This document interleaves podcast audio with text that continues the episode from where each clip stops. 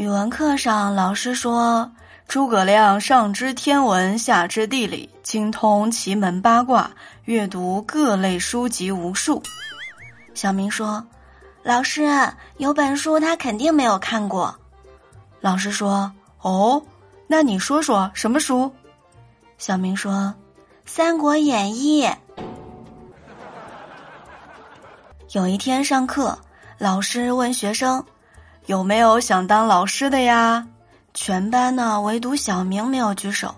老师把他叫了起来，问：“小明，你长大了想当什么呀？”小明小声的说：“老师，我我想当校长。”哟。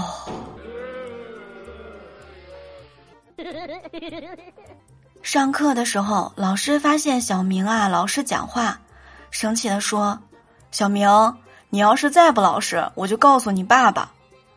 小明也很冷静，说：“老师，其实我对你也不是很满意，我却从来都没有告诉过我爸爸。”哦，no！哎，这倒霉孩子。